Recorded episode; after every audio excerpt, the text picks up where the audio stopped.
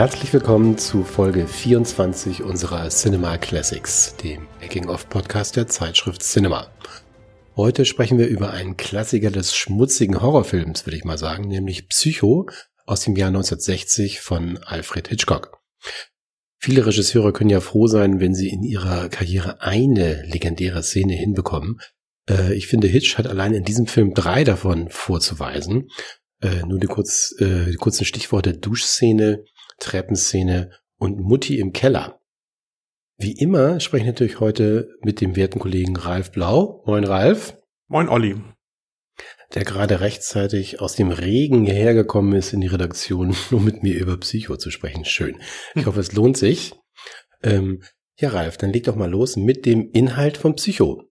Ja, das ist in diesem Fall natürlich besonders äh, delikat. Wir haben uns ja vorher auch drüber unterhalten. Äh, wer hört eigentlich unseren Podcast? Sind das nur Leute, die die Filme kennen, über die wir sprechen? Oder ist vielleicht auch mal jemand dabei, der den Film noch nicht kennt? Deswegen haben wir uns jetzt entschieden, nicht die ganze Geschichte des Films zu erzählen, sondern nur so ein bisschen angedeutet, worum es geht. Die Hauptfigur des Films ist Marion Crane, gespielt von Janet Lee, die sich am Anfang des Films mit ihrem Freund Sam Loomis in einem Stundenhotel in der Mittagspause trifft.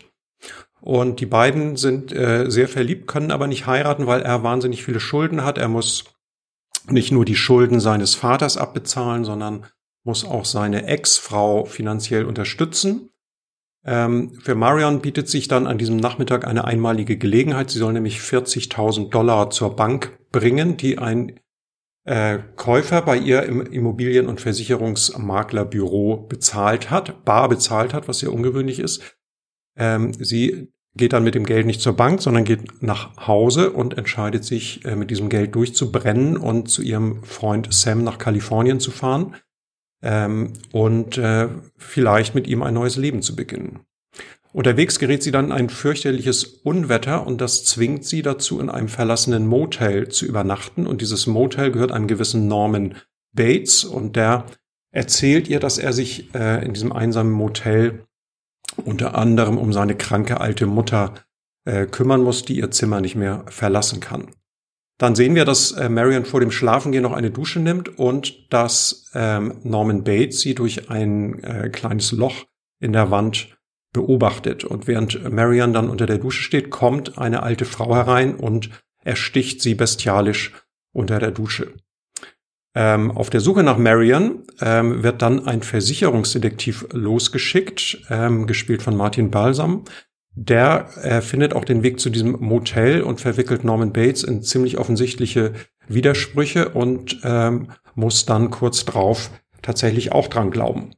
Dann haben wir noch Marians Schwester Lila und ähm, den besagten Sam, den Freund von Marion, die sich inzwischen auch Sorgen machen, wo sie abgeblieben ist. Und auch die beiden begeben sich schließlich auf den Weg zu Bates Motel. Und an dieser Stelle breche ich mal die Inhaltsangabe ab, weil ähm, ab da äh, nähern wir uns nämlich ziemlich äh, schnell der Auflösung. Es gibt in der Tat eine ziemlich große Überraschung, wie sich alle erinnern werden, die den Film schon mal gesehen haben. Genau.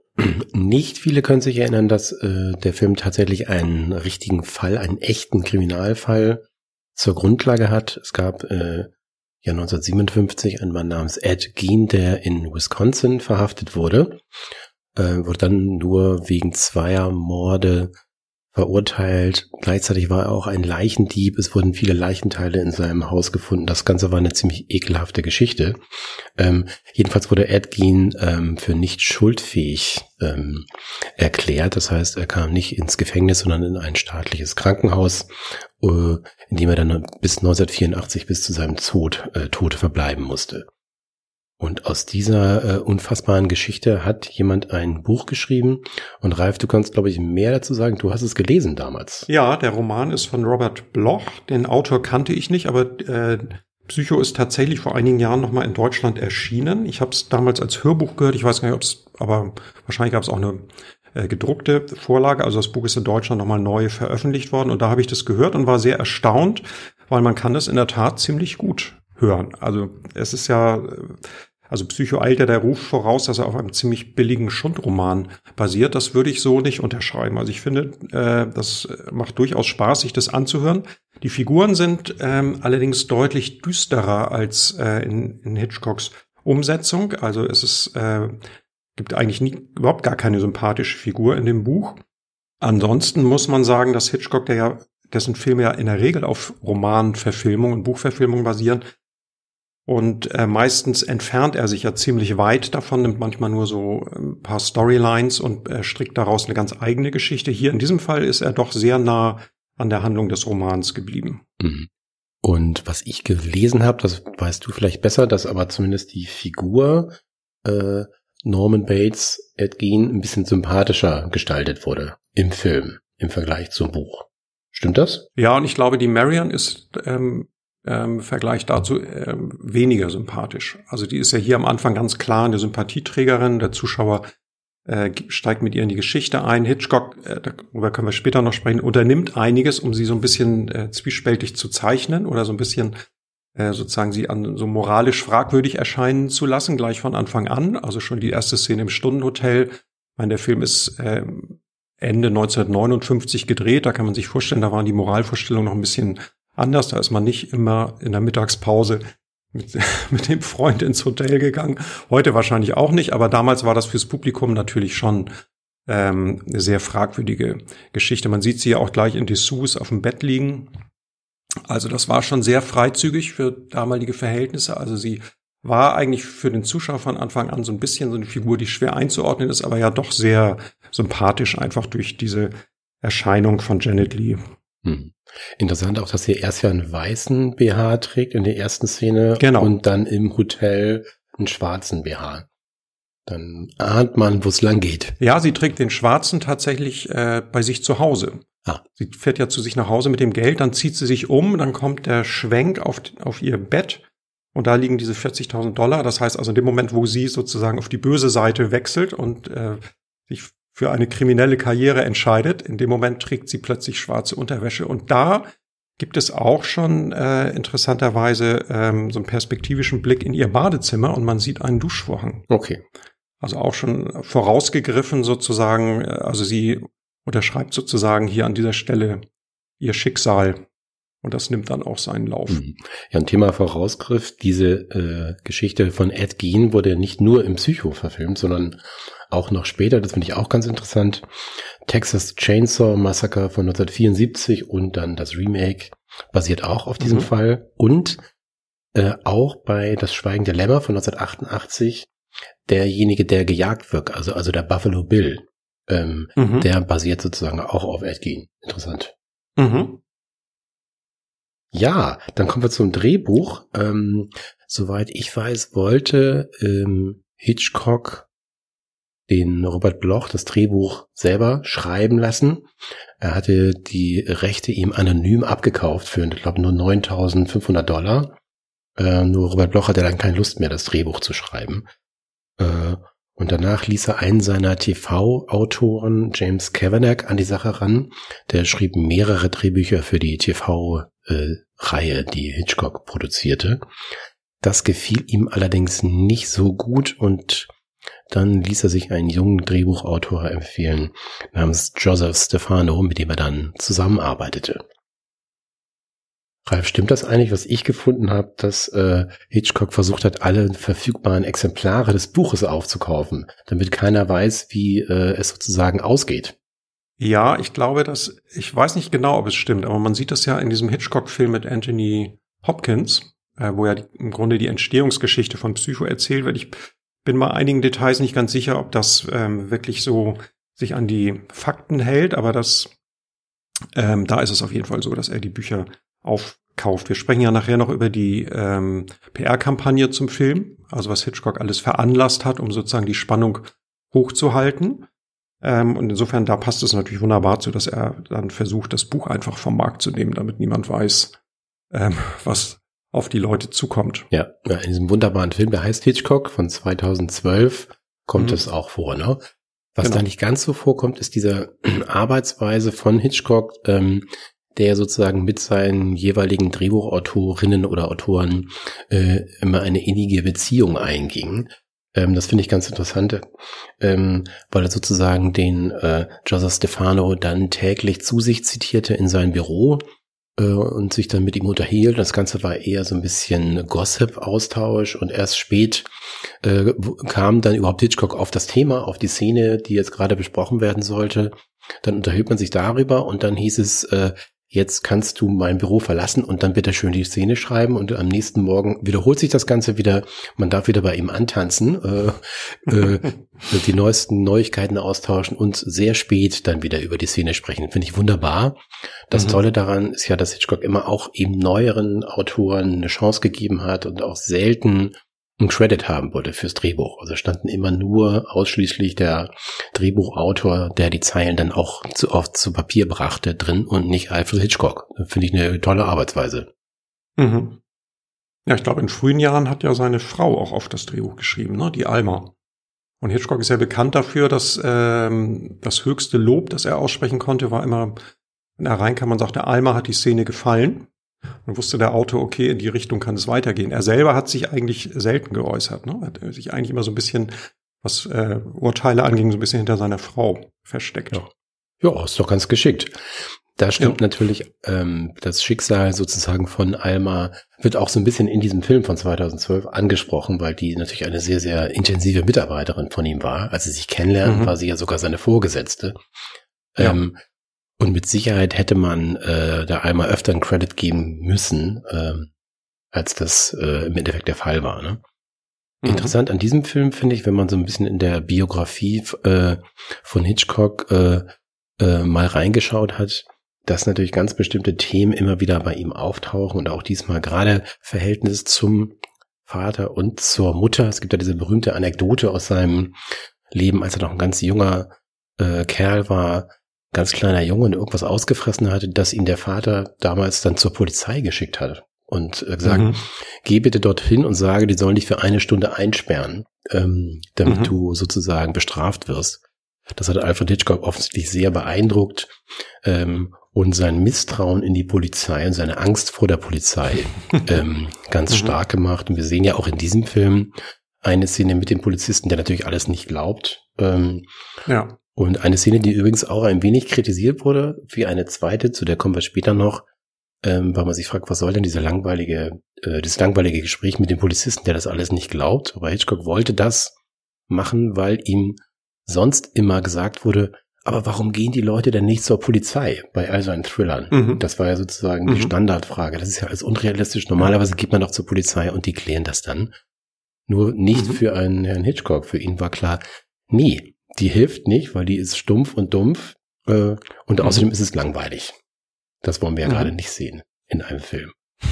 Und natürlich auch das. Die meisten Filme wären ja nach wenigen Minuten zu Ende, wenn die Leute zur Polizei gehen würden. Also ich denke mal jetzt an der unsichtbare Dritte, der am Anfang zur Polizei gehen würde und dann würde die ganze Handlung sozusagen nicht stattfinden. Ne? Das ist natürlich. Ja. Genau. Es wären Kurzfilme, ne? Ja. Und das andere halt natürlich auch das äh, Verhältnis zu seiner Mutter. Auch da gibt's die Anekdote, dass äh, der junge Alfred jeden Abend zum Bett seiner Mutter kommen musste und dort erzählen musste, was er den ganzen Tag Böses getan hat oder auch hoffentlich Gutes getan hat, um äh, bloß auch nicht bestraft zu werden. Mhm. Und das ist natürlich im Psycho auch äh, ein ganz großes Thema. Ja, ja, absolut. Und das können wir sozusagen hier auch gleich sagen.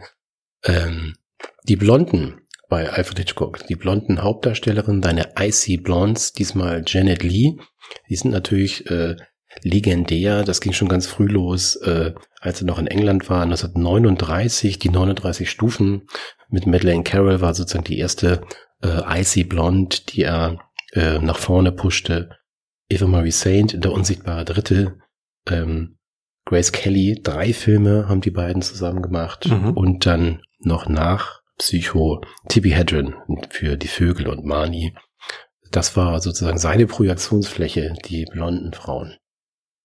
Genau, wir können ja am Schluss nochmal drüber sprechen, über die dunklen Seiten des Genies sozusagen, wie sich Auf das dann ähm, ab Psycho ja dann auch sehr stark verändert hat. Ja. Genau, sind wir schon bei Janet Lee. Ähm, das Casting es sind ja nicht die absoluten Megastars, da kommen wir auch noch drauf, ähm, dass Hitchcock eben nicht vorhatte, noch mal so einen großen Big-Budget-Film zu machen, wie der unsichtbare Dritte. Mhm. Ähm, und ja, Janet Lee war eigentlich sogar ja, der einzige große Name zu dem Zeitpunkt. Ne? Ehefrau von mhm. Tony Curtis. Mhm. Genau. Ja, er war ja fasziniert von dieser Idee, so einen kleinen schmutzigen Schwarz-Weiß-Thriller zu drehen und hatte auch Mühe, das beim Studio durchzusetzen. Und der Film hat da, glaube ich, auch nur 800.000 Dollar gekostet, was auch für damalige Verhältnisse sehr, sehr wenig Geld war. Die haben ja fast alles im Studio gedreht. Und äh, auf dem Universal-Gelände, wo auch seine Fernsehserie entstanden ist, ähm, also gar nicht bei Paramount und haben dann eben auch viele Schauspieler genommen, die bei Universal, glaube ich, noch unter Vertrag standen und entsprechend kostengünstig zu kriegen waren. Unter anderem, glaube ich, auch sogar Anthony Perkins, der ja zwar für lockende Versuchung schon mal eine Oscar-Nominierung bekommen hatte, ähm, aber ansonsten gar nicht so ein A-Name war zu mhm. der Zeit. Ne? Genau, bei ähm, Anthony Perkins war es so bei Janet Lee und eben auch Hitch, der musste auch noch einen äh, Film machen für Paramount. Mhm. Ganz erstaunlich. Mhm. Genau, und Vera Miles, die hat ja vorher mit ihm schon Der falsche Mann gedreht. Ähm, da kommen wir am Schluss nochmal drauf zu sprechen beim Thema Blondinen. Und äh, ja, Jahre später dann äh, Der Mann der Liberty Valance erschoss, war sie dabei. Ansonsten ist Vera Miles, habe ich mal geguckt, auch gar nicht so viele bekannte Filme in ihrer Filmografie. Also man kennt sie so aus den Hitchcock-Filmen, aber auch nicht so als vorderster Linie wie Grace Kelly zum Beispiel. Ähm, aber Ansonsten äh, wüsste ich jetzt wenig Filme, wo sie tatsächlich mitgespielt hat. Ne? Mein Der Schwarze Falke, äh, da war sie noch dabei, mhm. auch in der Nebenrolle. Nee, also der, die ganz großen Rollen waren das nicht. Mhm. Das stimmt. Genau, und die anderen beiden, Martin Balsam und äh, John Gavin, die beiden männlichen Darsteller, einmal der Freund äh, von ähm, Janet Lee, das ist äh, John Gavin, Sam Loomis heißt er im Film, der hat so ein Eisenbahngeschäft und Martin Balsam ist der Detektiv. Den kannte man aus Die Zwölf Geschworenen, glaube ich, zu dem Zeitpunkt. Der war, glaube ich, vorher entstanden. Ne? Ansonsten hm. aber auch ein eher unbeschriebenes Blatt. Und John Gavin hat dann noch in Spartacus und Mitternachtsspitzen größere Rollen gespielt. In äh, Spartacus unter anderem den Julius Caesar. Ähm, ansonsten aber auch ein Name, der eigentlich ziemlich in Vergessenheit geraten ist. Ne? Schöner Mann. Also wenn man ihn heute sieht, hat er eigentlich so ein bisschen Star-Appeal. So, aber ähm, ganz große Karriere hat er dann nicht gemacht. Hm. Was ich noch ganz interessant fand, ist, 1955 entstand in Frankreich der Film Le Diabolique, Die Teuflischen von Henri-Georges Clouseau. Ähm, und auch dieser Thriller basiert äh, auf einem Buch. Und tatsächlich wollte auch Alfred Hitchcock damals die Rechte in den 50er Jahren dazu kaufen. Äh, und es war wohl eine Frage der Stunden nur, dass er zu spät kam mhm. Äh, mhm. zu Clouseau. Und in dem äh, Film gibt es ja auch eine äh, schlimme Mordszene im Badezimmer, nämlich in der Badewanne. Ähm, wer sich den Film mal anschauen kann, das solltet ihr machen. Ähm, ganz schön heftig. Und die Ironie des Schicksals ist es ja, dass eben Hitchcock dann einen Film gedreht hat, ähm, in dem es in der Dusche äh, zu einem Mord kommt. Und es gab sogar ja. einen Brief, den Hitchcock äh, nach dem äh, Herauskommen von Psycho bekam, in dem ein Vater sich darüber beschwerte, dass seine Tochter schon seit fünf Jahren nicht mehr in die Badewanne ging, weil sie damals die Teuflischen geschaut hat. Und jetzt würde sie auch nicht mehr duschen können, weil sie Psycho geschaut hat. Ja, sehr schön.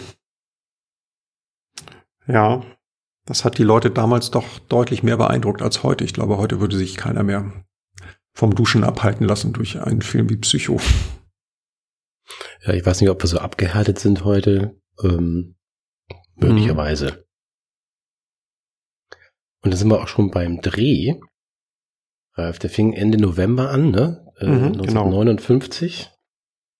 Also nach dem, was ich weiß, verlief der Dreh selber sehr äh, unproblematisch. Also die haben, es war relativ entspannt. Ähm, genügend Drehtage, es war eine gute Stimmung. Also es war, glaube ich, ich habe so über die Dreharbeiten selber eigentlich wenig ähm, gefunden. Also das äh, interessant, das fand ich ganz lustig. Ähm, ah, das darf man eigentlich nicht erzählen, weil dann verrät man das Ende. Okay, ich lasse es weg. Hm, okay.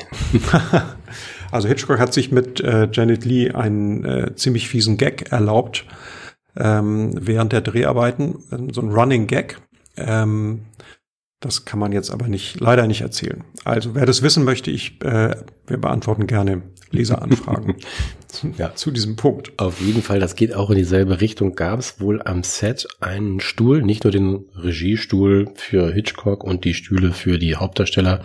Es gab auf jeden Fall auch einen Stuhl, auf dem Mrs. Bates stand.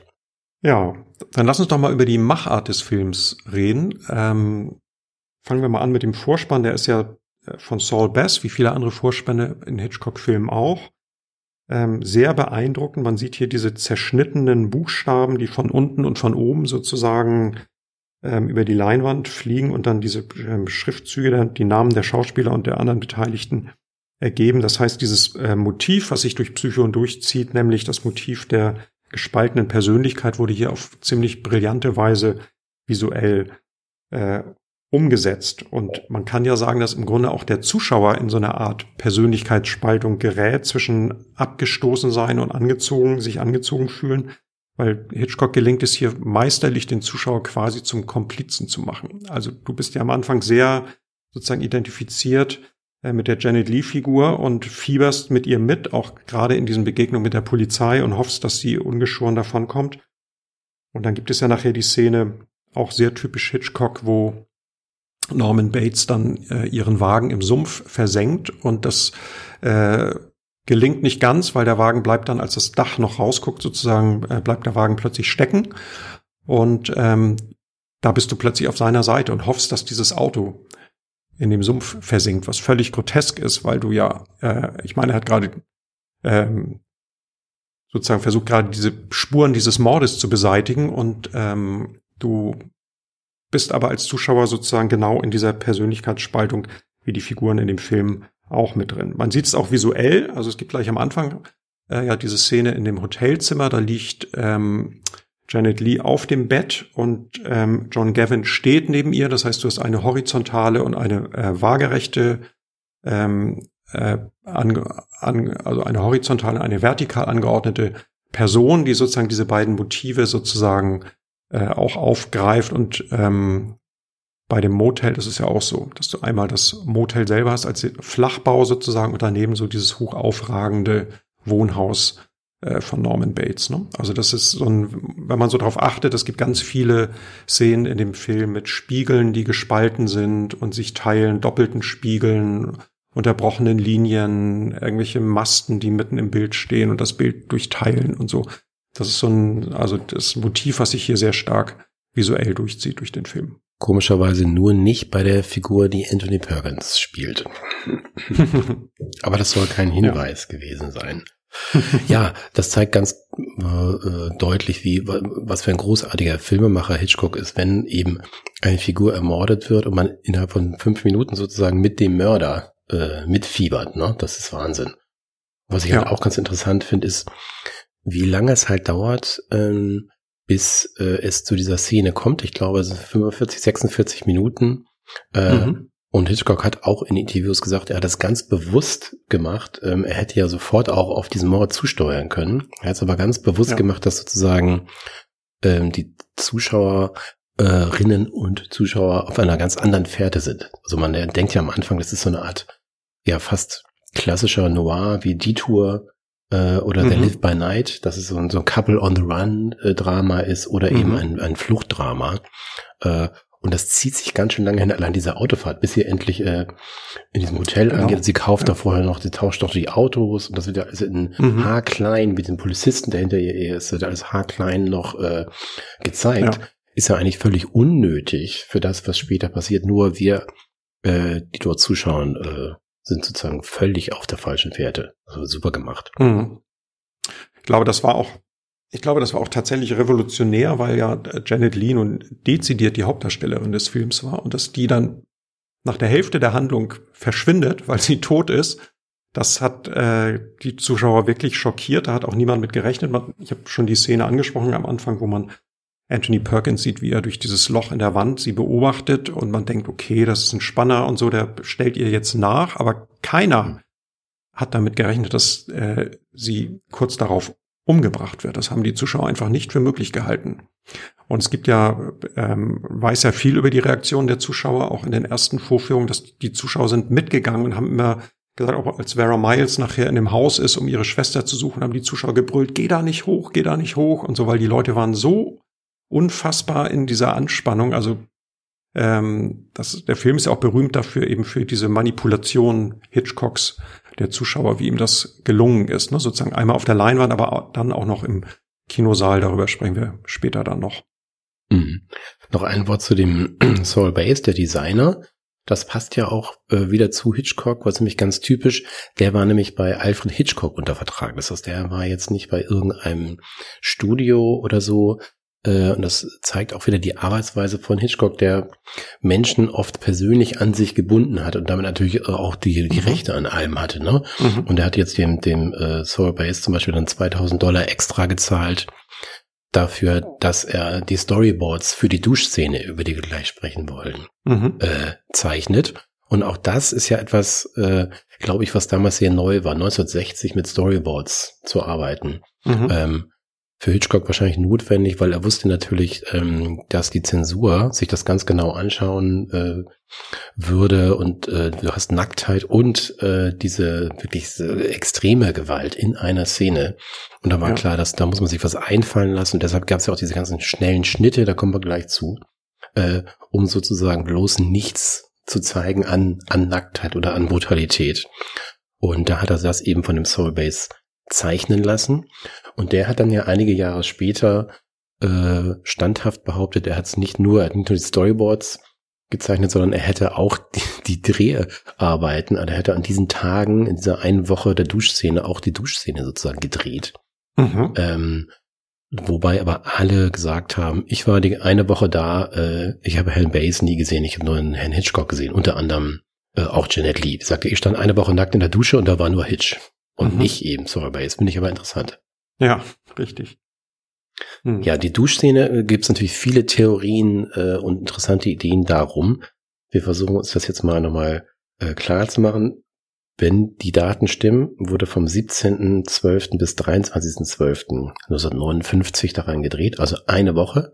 Mhm. Janet Lee war nur drei, für drei Wochen sozusagen an dem Film beteiligt und äh, eine ganze Woche waren dann für diese 45 Sekunden. Ja, ich glaube, die haben insgesamt 70 verschiedene Einstellungen gedreht ähm, an diesen sieben Tagen.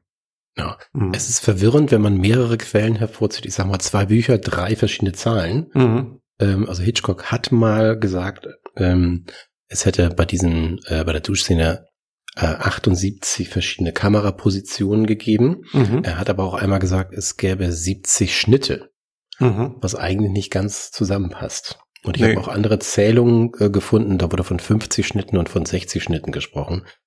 Ähm, wir haben jetzt nicht nachgezählt, das kann man aber noch machen, wer Blu-ray oder DVD zu Hause hat. Auf jeden Fall war klar, dass äh, schnell geschnitten werden muss, weil eben keine keinerlei nackte Haut und keinerlei Messer, das irgendwo eindringt, zu sehen sein sollte. Ähm, Janet Lee selber ähm, ist sozusagen, oder von Janet Lee selber sind nur Schulter, Hände und Kopf zu sehen. Mhm. Und alles andere, was wir sozusagen nackt sehen, war ein Double, nämlich eine Stripperin namens Marley Renfro, die für 500 Dollar äh, dort ähm, verpflichtet wurde und auch die ganze Woche da war. Ähm, das Interessante an ihr ist, sie hat nur zwei Filme ähm, gedreht Einmal Psycho von Alfred Hitchcock und da war sie zwei Jahre später noch in Nackt im Wilden Westen von Francis Ford Coppola. also auch keine schlechte Bilanz. Einmal Coppola, ja. einmal Hitchcock. Ja. Also ich weiß auch, dass äh, Hitchcock von Anfang an, als sie das Drehbuch geschrieben haben, sofort gesagt haben, für die Szene engagieren wir einen Double, weil er hatte überhaupt gar keine Lust auf die Diskussionen mit seiner Hauptdarstellerin, was da wie und so gezeigt wird. Und ähm, ne, das war also so diese Tendenz von Hitchcock, die sich ja nachher bei Die Vögel sehr stark rausgebildet hat, seine Schauspielerin bis aufs Blut zu quälen, das war hier noch nicht so. Und zwar hat man es so gemacht, man hat diese äh, Badewanne auf ein kleines Podest gestellt und sie umgeben mit vier herausnehmbaren, abnehmbaren Wänden. Das heißt, man konnte also mit der damals noch sehr großen Kamera quasi eben diese 76 Kameraposition ganz leicht erreichen. Ähm, und äh, alle, die am Set waren, haben gesagt, es gab einen ganz genauen Plan, was wir wann, wie, wo drehen, so dass eben alle äh, Kamerapositionen abgearbeitet werden konnten.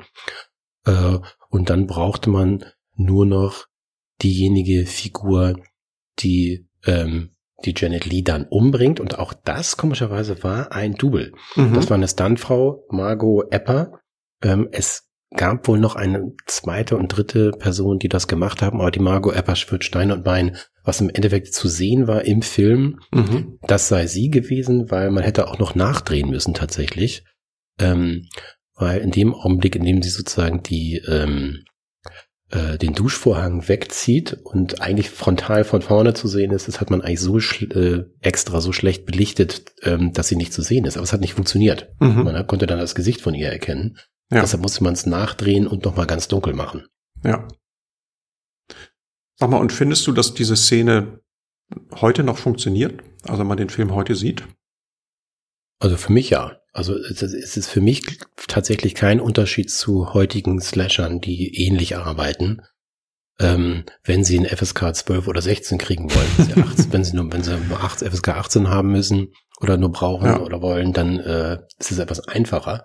Aber ich finde, das funktioniert heute noch genauso. Interessant, weil ich habe es tatsächlich anders empfunden, weil ich finde, man sieht doch sehr deutlich, dass äh, dieses Messer immer nur so auf den Körper zufliegt und ihn gar nicht berührt. Also heute würdest du da das Messer reintreiben bis zum Anschlag sozusagen. Ähm, gut, das sind andere Sehgewohnheiten, aber man sieht doch äh, sehr stark das Inszenierte, finde ich. Also dass das sozusagen hier nicht wirklich Blut fließt, das sieht man sehr, sehr deutlich.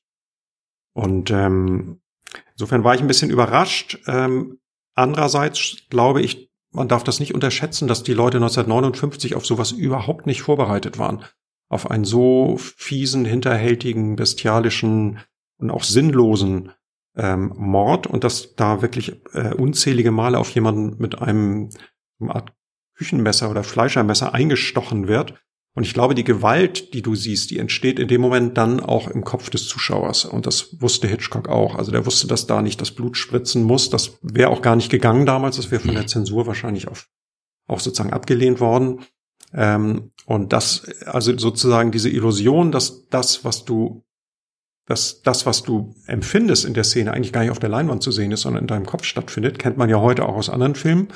Ähm, hier hat, hat das mit relativ einfachen Mitteln damals schon gereicht, um diese Suggestion beim Zuschauer auszulösen. Ja, es gab danach ja auch Menschen, die Stein und Bein geschworen haben, dass sie eine Brustwarze gesehen haben oder dass sie das Messer in die Haut haben ja. eindringen sehen, äh, was schon ja. sehr interessant ist. Zumindest das mit den Brustwarzen, da wissen wir, wie das verhindert wurde. Es wurde nämlich auch mit Slow-Mo aufgenommen. Das heißt, man hat das ganz langsam gemacht, um ja nicht irgendwas auf Platte zu bannen, äh, was dann mhm. auf jeden Fall von der Zensur so, so, sowieso ähm, abgelehnt worden wäre. Und die äh, jeweilige äh, Frau dort, Marley Renfro oder Janet Lee, haben sich dann auch extrem langsam bewegt, damit das sozusagen mhm. dann auch äh, nicht den Fluss der Szene ähm, stören könnte. Ja. Ja. Ich glaube, die sind sogar rückwärts gedreht worden, ne? Also mit dem Messer vom Körper weg, zurück. Ja. Genau. Ein Trick, mhm. den ja auch Tarantino dann ähm, angewandt hat. ja.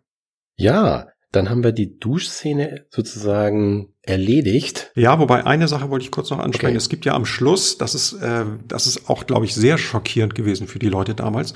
Du siehst ja dann diese, diese tote äh, Janet Lee dann auf dem Boden liegen und siehst dann sozusagen noch, wie das Wasser und das Blut sozusagen in diesen Abfluss läuft und siehst sozusagen, dann bewegt sich die Kamera auf diesen Strudel zu und du siehst dieses schwarze Loch dieses äh, Ausgusses.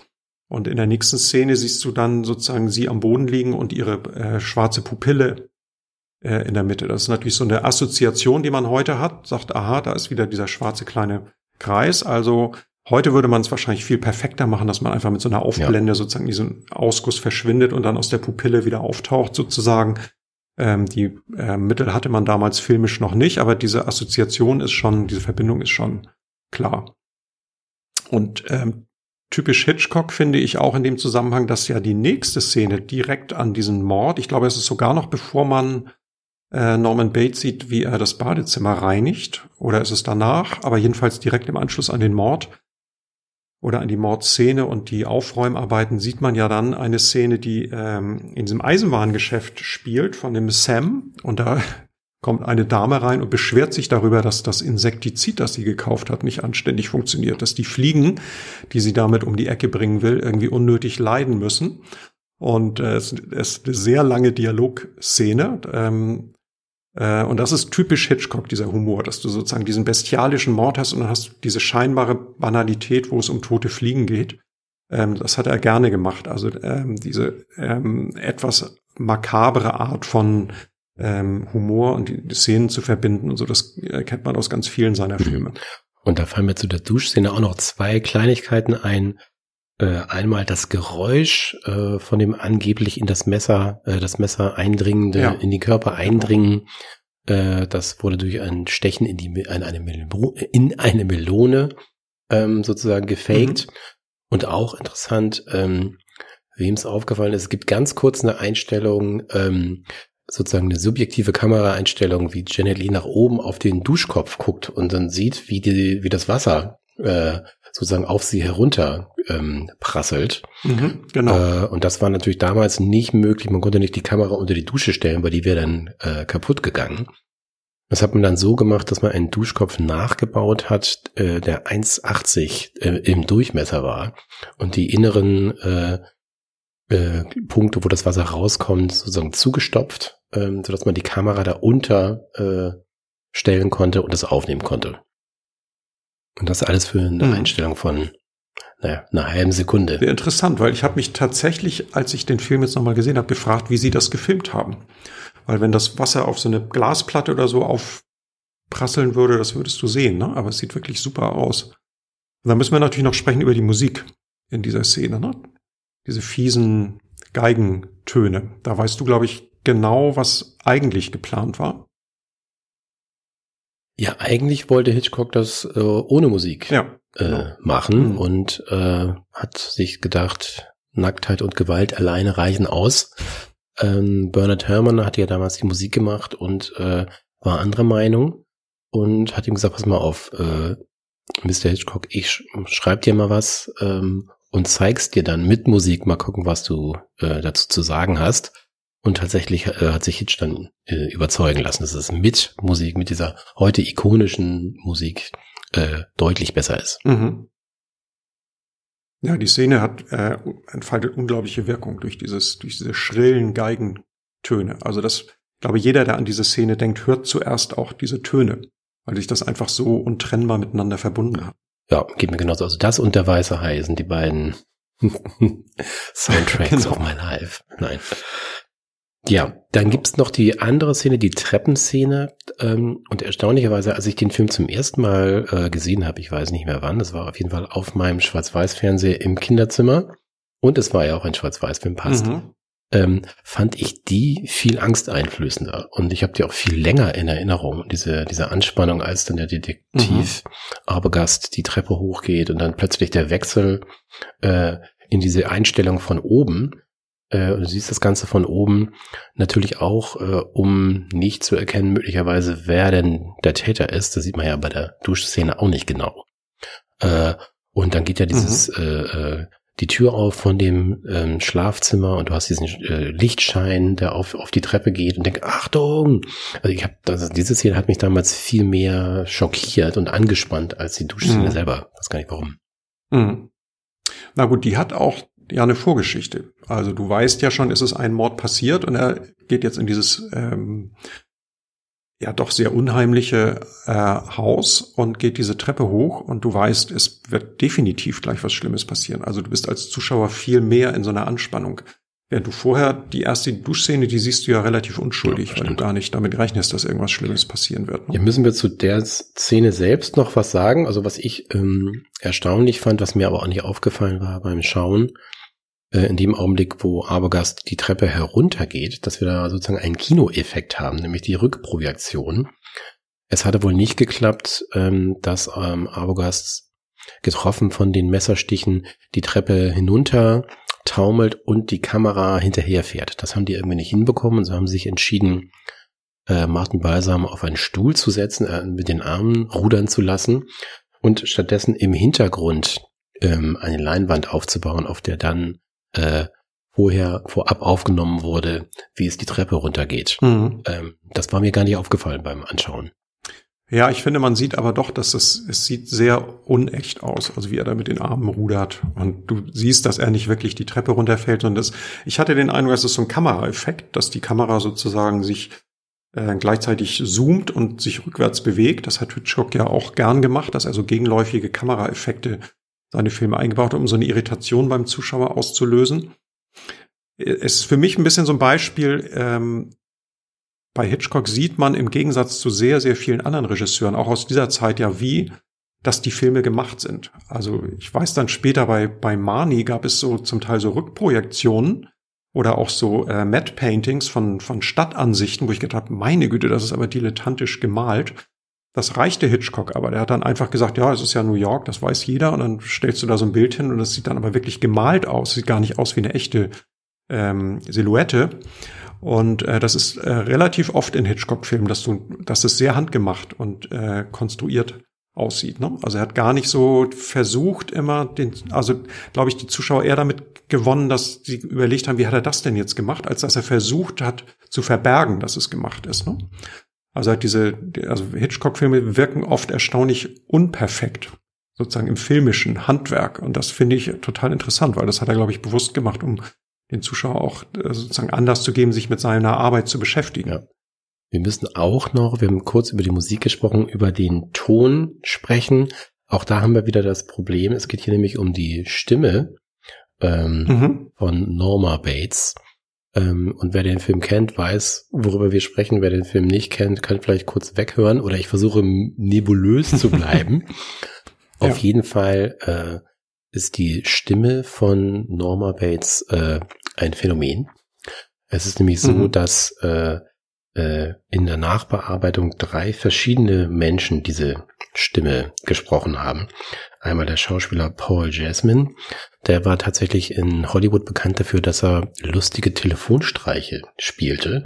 Äh, und das wurde mhm. äh, Hitch zugetragen und dann äh, hat er gesagt, und dann komm doch mal ans Set. Und er hat dann zum Teil auch, vor allen Dingen in der allerletzten Szene des Films am Set, die Stimme von äh, Norma Bates gesprochen. Und im Nachgang gab es dann noch zwei weitere Schauspielerinnen. Virginia Gregg heißt die eine, Jeanette Nolan die andere. Und die haben dann einige äh, Sätze im Tonstudio unter der Regie von Alfred Hitchcock im Tonstudio eingesprochen. Mhm. Und das Interessante mhm. daran war, dass es sozusagen einen Mix gab aus diesen Stimmen. Man kennt das auch heute. Heute werden ja auch ganz andere Dinge wie Musik und Sound gemischt. Äh, das Interessante daran war aber, dass sie sozusagen nicht aus den drei Stimmen eine machten, sondern immer abwechselnd. Das heißt also, mal ja. hat die eine Schauspielerin, mal der andere Schauspieler diese Stimme gesprochen, um ähm, die Zuschauer weiter zu verwirren, damit man eben sich nicht festlegen konnte, wer diese Figur wirklich ist. Mhm. Es gibt eine andere Szene, äh, wo du jetzt über den Ton sprichst, die mich sehr irritiert hat. Habe ich mich auch gefragt, warum er das so gemacht hat. Da ist ähm, die Janet Lee-Figur ist unten äh, im Motel, das ist ja, liegt ja sozusagen zu Füßen dieses ähm, Wohnhauses, das ja auch so ein bisschen auf dem Hügel liegt. Und du hörst dann, wie sie vom Motel aus ein Gespräch zwischen ähm, Norman Bates und seiner Mutter belauscht, wo die Mutter ihn zur Rede stellt und sagt, das was was er von dieser jungen Frau will und dass er die, die doch nur irgendwie, ne, also unterstellt ihm irgendwie so lüsterne ähm, Triebe und Bedürfnisse und du fragst sie die ganze Zeit, warum kann sie dieses Gespräch hören? Dieses Haus ist wirklich gefühlt 100 Meter weg und äh, du hörst das total klar und du denkst, wo spricht es? Wäre, als würden, würden die draußen vom Fenster stehen und sich unterhalten. Ne?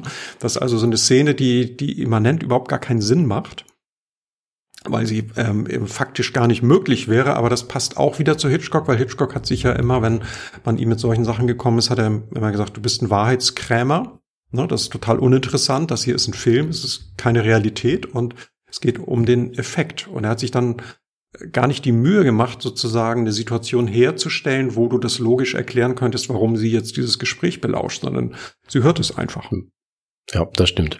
Und einen habe ich noch zum Making-of, nämlich, äh, ich wollte ganz kurz was zu den Kostümen sagen. Die sind nämlich von Edith Head. Ähm, Mhm. Das ist auch etwas, da bin ich drüber gestolpert bei der Recherche über diesen Film, dass diese äh, Kostümdame tatsächlich acht Oscars ähm, gewonnen hat ja. in ihrer Karriere. Das ist ein Wahnsinn. Ja. ja äh, und ich ja, habe ja. nochmal ganz genau nachgeschaut. Zwischen 1949 und 1967 war sie jedes Jahr nominiert, zum Teil zweimal nominiert oder hat gewonnen. Also sensationell. Mhm. Äh, und für Psycho hat sie ähm, vor allen Dingen, was die Kostüme von Janet Lee angeht, äh, ist ganz schlicht gehalten. Sie haben nämlich ähm, Sachen im Kaufhaus gekauft für sie. Äh, und das war mhm. sozusagen der Trick von Hitchcock, äh, damit sich die Zuschauerinnen in diesem Fall mehr mit der Figur von Janet Lee identifizieren, indem sie sozusagen sehen äh, an ihr die Kleidung, die sie selber auch tragen. Das fand ich eigentlich ganz gewitzt. Mhm.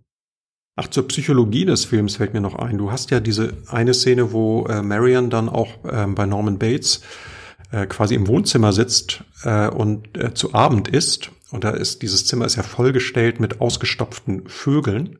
Das heißt, er hat auch ein sehr bizarres Hobby.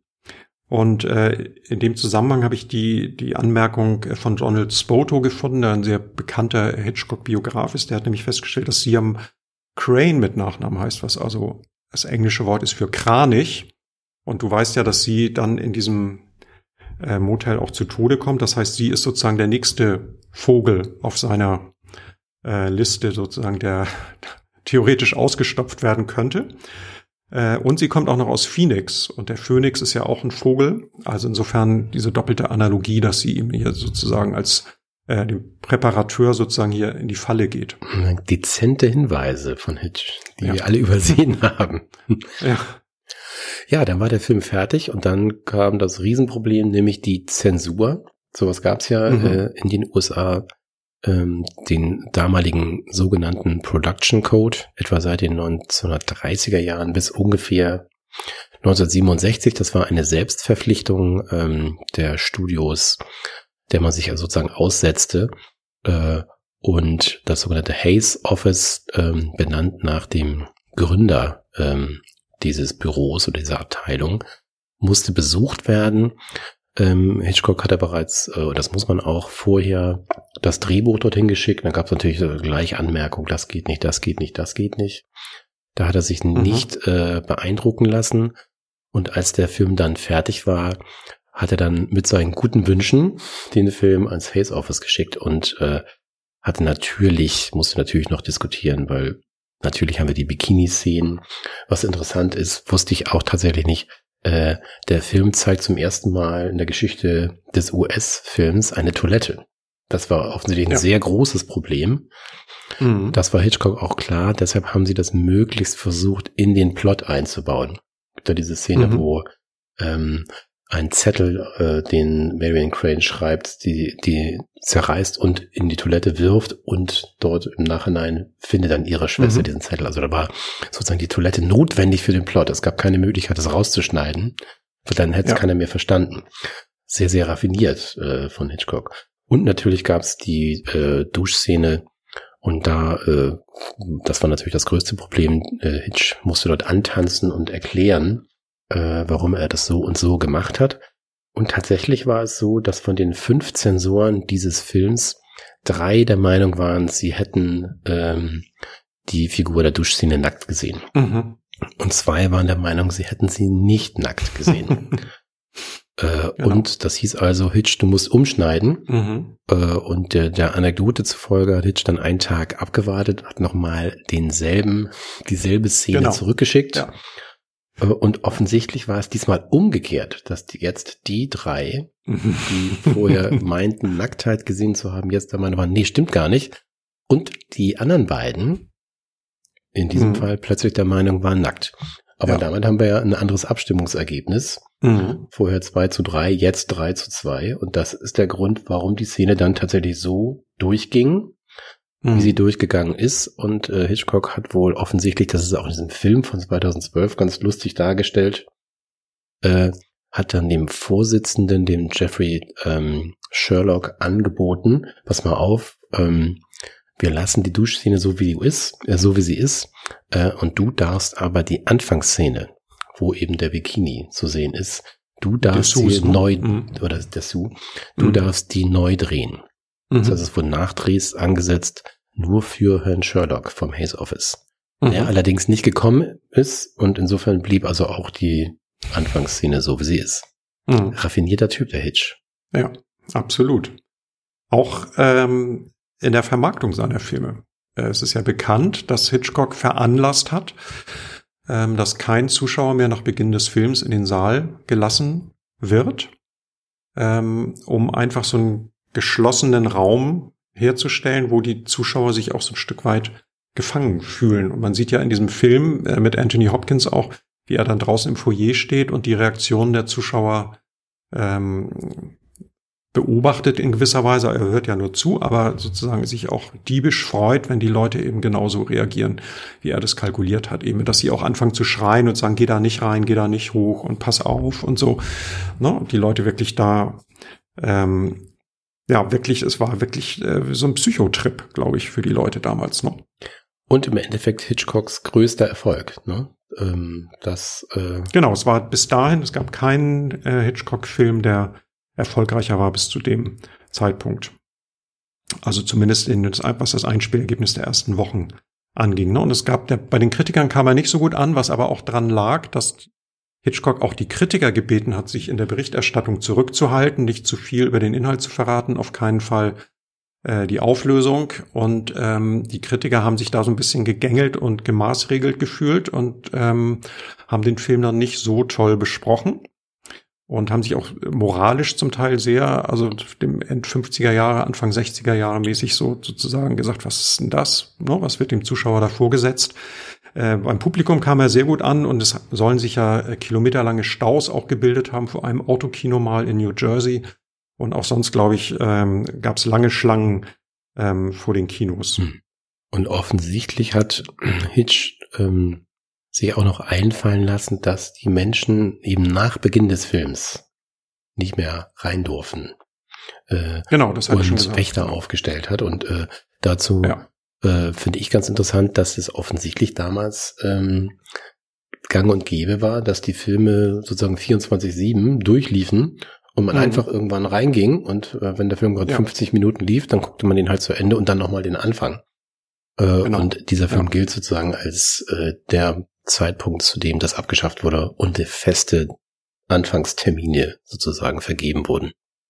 Ja, da müssen wir am Schluss nochmal kurz sprechen über Hitchcock und die Frauen, glaube ich, ne? Weil das ähm, Frauenbild hat sich doch ein bisschen gewandelt. Du hast ja schon angesprochen, Hitchcocks Faszination für diese etwas äh, unterkühlten ähm, Blondinen. Und ähm, Vera Miles hat ja mit ihm, hatte ich auch schon erwähnt, der, der falsche Mann gedreht, Mitte der 50er Jahre.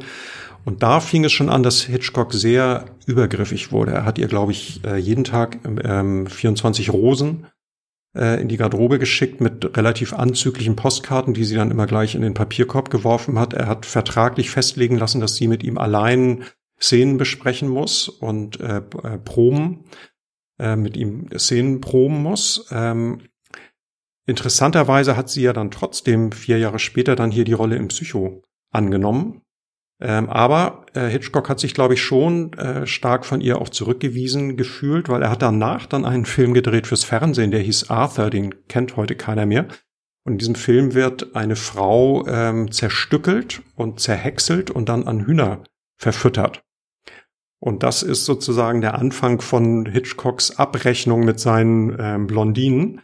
Ähm, das heißt, die eigentlich sympathischen Frauenfiguren erleiden in seinen Filmen ab, äh, ab diesem Moment doch ein ziemlich hässliches Schicksal. Er hat das hier jetzt in Psycho dann weitergeführt. Danach kamen die Vögel. Das ist legendär, wie er Tippi Hedren da am Set gequält hat und dann auch in Mani auch nochmal. Also das, ähm, da sind die Pferde wirklich mit ihm durchgegangen. Also er hat wirklich sozusagen aus klassischer Fall, dass jemand aus so einer, so einer Obsession, dass so eine Obsession wirklich so total ins Negative kippt und er dann wirklich ähm, sehr sadistisch auch äh, mit den Schauspielerinnen dann umgegangen ist. Ne? Ja, das müssen wir aber sagen. Das ist MeToo und Stalking vom Feinsten. Also von ja. Janet Lee zu Psycho habe ich jetzt nichts gefunden. Ähm, aber was Tippi Hedren angeht, und da haben wir ja wieder äh, eine Schauspielerin, die bei ihm privat unter Vertrag war. Das ist ja eben mhm. seine Arbeitsweise gewesen. Ja. Äh, und er war schon sehr enttäuscht, dass damals Vera Miles ähm, Film abgelehnt hatte. Vertigo war das nämlich. Eigentlich wollte er Vera Miles haben. Da war er schon sehr enttäuscht. Und es ist schon überraschend, dass sie überhaupt noch mal mit ihm drehen durfte. Psycho. Mhm. Äh, mhm. Und bei Tippi Hedren war es so, da gibt's äh, klare Aussagen von Tippi Hedren selber, aber auch von anderen Leuten, ähm, dass er sie belästigt hat, gestalkt hat, belauscht hat, äh, im Auto versucht hat zu küssen und eben, dass auch seine Frau Alma davon wusste und auch mhm. nichts getan hat. Ne? Nee, das müssen ja. wir zu diesem, an diesem Zeitpunkt, zu diesem Zeitpunkt ganz klar sagen.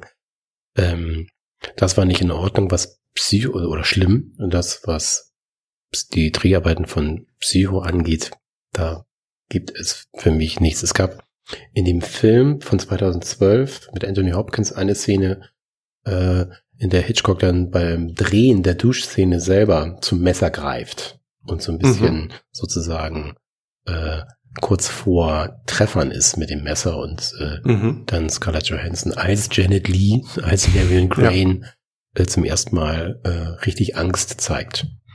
Ob das jetzt so war, wissen wir nicht. Ja, ich glaube, dass der Film versucht ja sehr stark auch quasi so eine Art äh, Seelenverwandtschaft zwischen dem Ed Crane und Hitchcock herzustellen. Also warum ist Hitchcock so fasziniert von diesem Frauenmörder? Ähm, das hing, glaube ich, wirklich auch zusammen mit dieser äh, Wandlung in seinem Wesen. Weil er hat ja bis, bis zu Grace Kelly, die ja dann ähm, Fürstin von Monaco wurde und ihre äh, Filmkarriere beendet hat, er ist ja nochmal zu ihr gefahren nach Monaco und hat sie gebeten, äh, nochmal äh, mit ihm zu drehen. Und sie hat gesagt, sie wollte es auch gerne, aber die öffentliche Meinung war halt dagegen, das ging nicht. Sie konnte das in der Position, in der sie gesellschaftlich war, konnte sie das nicht mehr durchsetzen. Damit hat Hitchcock sich dann sozusagen von seiner Muse schweren Herzens verabschieden müssen. Und da war schon so der erste Bruch so ein bisschen in diesem Verhältnis zu den blonden Frauen. Und alle, die danach kamen, die mussten es dann sozusagen ausbaden, mhm. kann man fast sagen. Und heute undenkbar, also jemand wie Hitchcock wäre heute erledigt. Also der würde, hätte die Filme nach, ähm, spätestens nach Die Vögel hätte er nicht mehr drehen können. Das wäre ein Riesenskandal gewesen. Ähm, damals hat das, äh, ich weiß gar nicht, wie, inwieweit das damals öffentlich bekannt war, aber es hat jedenfalls äh, keinerlei Konsequenzen gehabt. Ne? Nein, keine. Und er hat die Karriere von Tippi Hedren zerstört, er hat sie auch gesagt. Ja. Äh, genau. Und da sie eben bei ihm unter Vertrag war, konnte äh, sie sozusagen auch nichts drehen. Die konnte ja nichts machen, die konnte nicht raus da. Er hatte, glaube ich, noch zwei mhm. oder drei Jahre sie unter Vertrag und hat alle Angebote für sie abgelehnt. Da gab es dann mhm. keine Chance, da auszusteigen. Ne? Ja, was bleibt denn von Psycho? Das heißt ja immer, dieser Film ist so ein bisschen der Granddaddy der Slasher-Filme äh, und der Splatter-Filme. Würdest du das auch so ja. sehen? Ja, absolut. Also ich finde, also auch wenn mich die Szene heute nicht mehr so packt, habe ich ja erzählt vorhin, ich fand, finde doch, dass man sehr sieht, sehr stark sieht, wie sie inszeniert ist und auch sieht, dass sie nicht wirklich blutig ist. Aber der Film hat natürlich einfach äh, im Grunde so ein Subgenre begründet und war für die damalige Zeit einfach schockierend. Das muss man, glaube ich, bei, wenn man den Film sieht, immer sozusagen mitdenken. Ähm, er fasziniert uns ja heute immer noch in vielen, vielen Szenen, also mit all den Querbezügen, die es gibt, mit der Art der Inszenierung. Ähm, und ähm, was die Gewalt angeht und, und die, die schockierende Auflösung, das war, glaube ich, damals für damalige Verhältnisse wirklich ein richtiger Schocker. Und ähm, also das ist auf jeden Fall ein richtig, richtig großer Klassiker der Filmgeschichte. Ja, und wir haben uns die Deutschlehrer damals immer gesagt, der Meister bricht mhm. die Form ähm, in Bezug auf Goethe und äh, dann kriegen wir den Bogen zu Hitchcock. Ähm, er hat eben mit zwei fundamentalen Regeln hier gebrochen, nämlich eben keine sympathische Figur in einem Film. Das heißt, es gibt eigentlich niemanden, mit dem man sich identifizieren kann äh, in den man investieren kann, was seltsam ist, und eben das Töten der Hauptfigur nach der Hälfte des Films. Ne? Ja, wobei mir fällt ein interessanterweise, dass die äh, Janet Lee-Figur ja, bevor sie ermordet wird, im Grunde ähm, sich schon entscheidet, dass sie zurückfährt. Sie will zurück nach Phoenix und das Geld zurückgeben. Und ähm, weil sie dann doch Gewissensbisse kriegt und äh, das Gefühl hat, das war nicht richtig. Und dazu kommt es ja dann nicht mehr. Also sie ist ja im Grunde keine wirklich unsympathische Figur. Ne? Also sie ist kriminell, das stimmt. Äh, zumindest für, eine, für ein paar Tage. so, das äh, war damals sicherlich auch, äh, wäre schwierig gewesen, sie so eindeutig positiv zu zeichnen in der Zeit. Aber äh, ich glaube schon, sie ist die Figur, mit, mit, der, mit dem die Zuschauer mitfiebern hier in diesem Film. Und damit sind wir schon wieder am Ende und können noch mhm. einmal sagen, dass wir gerne Rückmeldung von euch bekommen. Wir haben ja die äh, E-Mail-Adresse podcast.cinema.de. Schreibt uns gerne oder sagt uns, welchen Film wir als nächstes machen sollen. Das machen wir immer sehr, sehr gern. Äh, fürs nächste Mal haben wir uns jetzt ja schon ich glaube, Ralfs Lieblingsfilm ähm, ausgesucht, ja. nämlich Avatar, Aufbruch nach Pandora, äh, genau. zum Start des zweiten Teils im Kino. Äh, sprechen wir hier über den ersten Teil. Olli ist großer Fan, ich bin ähm, kleiner Fan. Kleiner Fan, höchstens. Schauen wir mal, was das wird. Ja. Ja, und genau. damit sagen wir bis zum nächsten Mal und tschüss. Tschüss.